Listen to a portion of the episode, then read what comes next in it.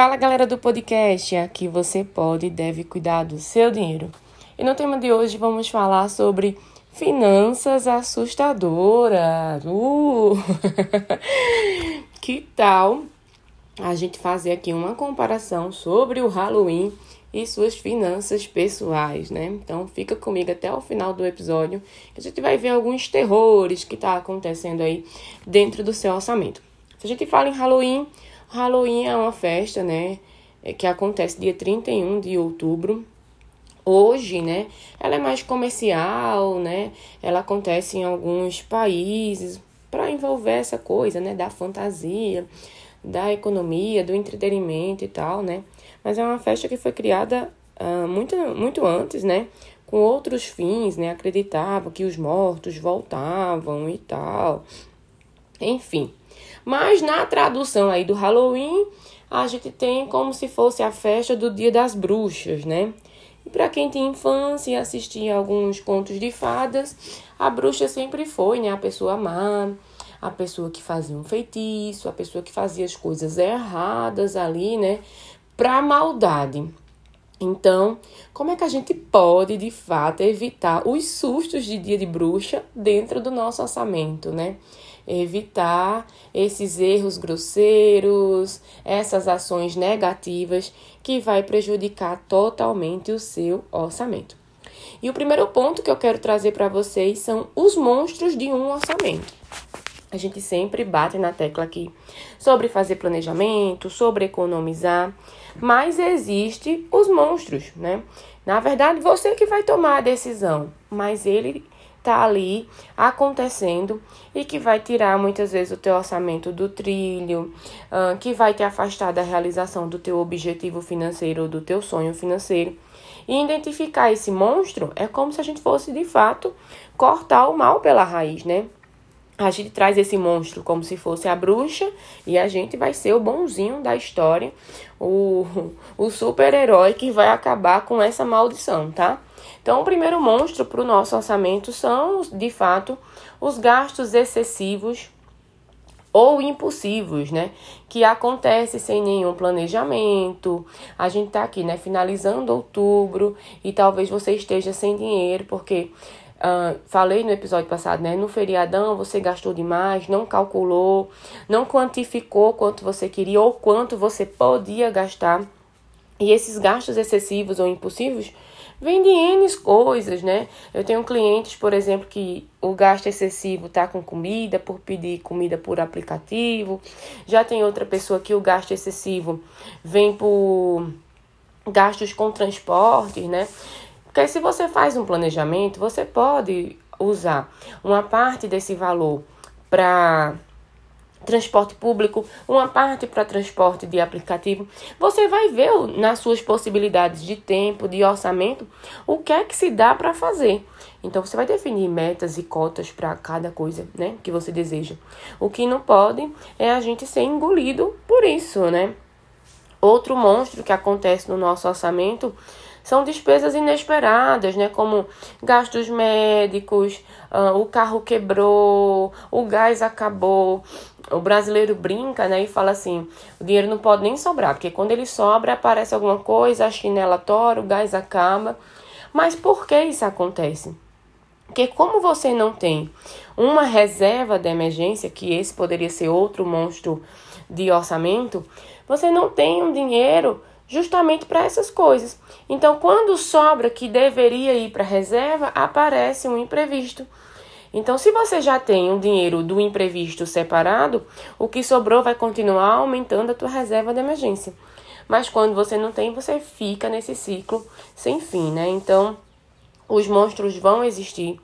A falta de, de reserva de emergência é um dos monstros mais que afeta, né, que acompanha ali a maioria das pessoas, mas justamente por conta disso, por não começar, mesmo que seja com a quantidade pequena, simbólica, mas o ideal é começar a montar essa reserva de emergência.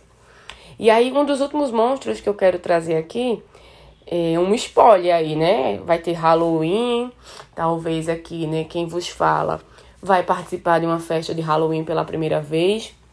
E o terror dos brasileiros é o cartão de crédito. Então, o cartão é visto como um monstro, mas não o cartão em si, né? As pessoas colocam muito a culpa, mas o monstro, na verdade, é a má gestão desse cartão de crédito. Quando a gente fala em cartão de crédito, a gente está falando de uma possibilidade de conseguir crédito para conquistar algo. Então, assim, é um mecanismo que foi criado para ajudar as pessoas, não para assombrar as pessoas. E aí, essa má gestão torna um monstro, porque quando é no final do mês ou quando é o dia da fatura, tá todo mundo desesperado sem saber como vai pagar essa fatura, né? E aí eu saio desse monstro do orçamento e venho, né, para outro ponto de Halloween, né, de finanças assustadoras, que é a assombração da dívida do cartão de crédito. Essa má gestão, ela vai fazer com que, né, alguém pague o mínimo do cartão de crédito e a partir do momento que você paga esse mínimo, você tem algo que está afetando literalmente seu orçamento, porque vai acumular para o próximo mês, vai vir juros. A gente tem a assombração para quem parcela essa fatura e parcela, né, sem nenhum planejamento. Então, mais uma vez, vem esse valor no próximo orçamento, mais os juros, né? A gente tem a assombração da dívida do cartão de crédito para quem deixou de pagar e não fez nenhum acordo, não fez nada e aquele valor só vai acumulando, acumulando, acumulando e aí chega numa situação que o valor tá duas, três, quatro vezes maior do que o valor inicial, né? Então, de fato, é uma senhora assombração, viu? Olha que eu sou medrosa para algumas coisas, né? Em relação a alguns bichos, essa coisa assim mais medo dos mortos, por exemplo. Eu tenho, né? Mas essa assombração sobre as dívidas de cartão de crédito eu nunca passei, mas entendo a dor quando eu recebo os meus clientes na consultoria, né? E essa é uma assombração que se acompanha durante um bom tempo do seu orçamento, né? Porque você vai ter que se reorganizar, você vai ter que fazer sacrifícios, você vai ter que deixar de fazer algumas coisas para acabar de uma vez por todas por é, com essa assombração que vai estar tá ali, ó, lhe acompanhando, lhe acompanhando. E, e a parte mais triste é essa, né? Que você vai fazer sacrifícios, deixar de realizar objetivos para tentar acabar com essa assombração, né? Então, que a gente entenda o impacto disso e que tudo isso acontece através de uma escolha, né? Uma escolha de não fazer um orçamento, uma escolha de não fazer um planejamento e não acompanhar uma fatura de cartão de crédito, por exemplo. Outro ponto dessas finanças assustadoras seria os, o, a dica né, sobre como economizar dentro de uma forma assombrada. O que seria uma economia assombradora, assim, né? Sabe aquele ditado que diz assim: o barato que sai caro? Pronto. É nesse ponto que a gente vai falar agora. Por quê? Muitas vezes a gente acaba economizando ou utilizando algo que teria até a intenção boa, mas você faz de uma forma que afeta o seu orçamento como por exemplo desconto em compra online. A princípio, isso é uma boa economia, né? Se você, ah, eu quero comprar um produto, já acompanha o produto, percebeu que o produto baixou o valor, então você economizou, ótimo, melhorou o seu orçamento, sobrou dinheiro no seu orçamento. Agora, para aquelas pessoas que são atraídas por esse nome, promoção, desconto, e elas vão ali, né, de forma impulsiva, como a gente já viu que isso é um monstro, comprar e compra mais do que devia.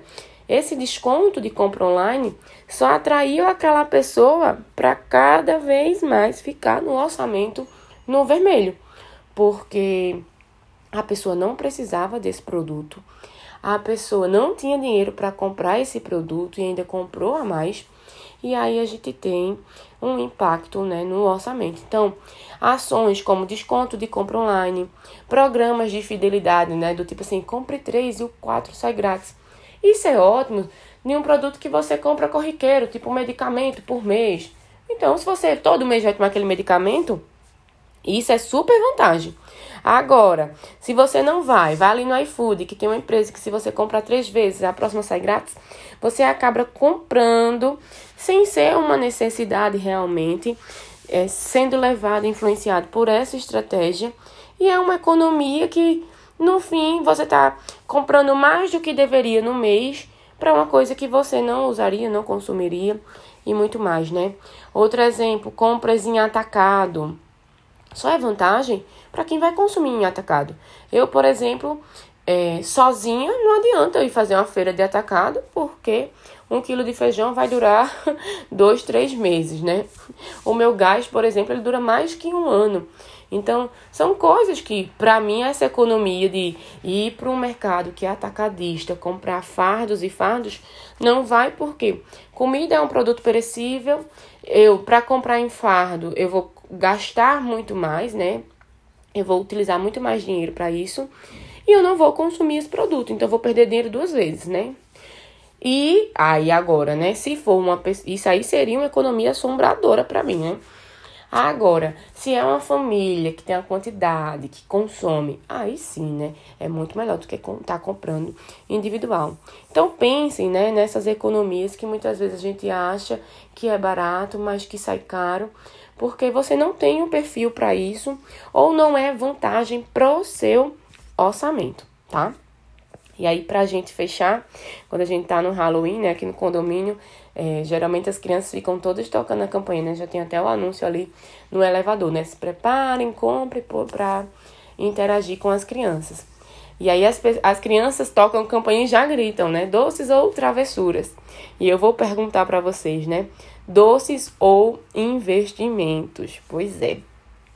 é sabe, é, muitas vezes a gente a pequena economia ela vai crescer ao longo do tempo, né? Então, é, as crianças, né? Se passa em cada apartamento, cada balinha, alguém deu um pirulito, mas de todo o bloco, quando for no final, elas vão sair com um baldinho, com a sacolinha cheia de doces. A mesma coisa é o seu orçamento. Se você começar de pouquinho em pouquinho, tenha certeza, né? O segredo do investimento é essa coisa do longo prazo. Se você começa, vai chegar o dia que a gente vai ter o valor desejado, o objetivo financeiro desejado. Agora, se você não começa, o tempo vai passar e vai chegar do mesmo jeito. Agora, a diferença é que o prazo vai chegar e a gente não vai ter o dinheiro. É, esses dias eu estava falando com os meus alunos né, do programa de aprendizagem. Eles têm um contrato de um ano trabalhado, certo? Eles ganham pouco, certo também. Mas se eles começarem agora do primeiro mês juntando até o dia da rescisão, que é uma data que eles já, já sabem que vai acontecer, salve os casos dos que serão é, contratados e efetivados, né? Mas isso é algo do futuro que a gente não tem como prever. Eles, e mesmo que sejam né, contratados ou efetivados, naquele dia tem que reincidir o contrato para fazer o novo. Eles têm um pacote de investimentos diferente do que começou agora. Então, minha gente, não esperem né, ter 100 reais, 200 reais para começar a investir.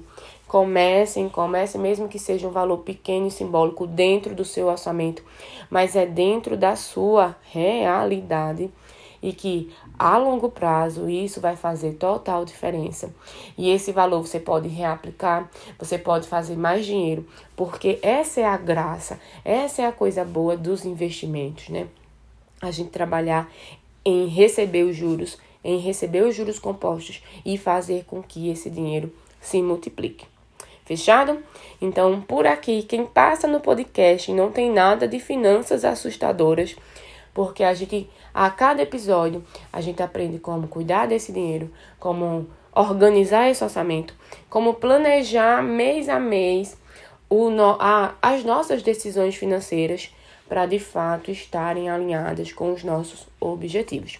E se você conhece alguém que está passando, né, por alguma assombração dessa, ou alguém que é de fato o monstro das suas finanças, né?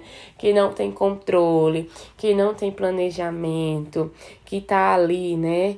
É, de fato, é, na escuridão que esse Halloween representa, Compartilhe esse episódio para que essa pessoa escute e saia dessa situação.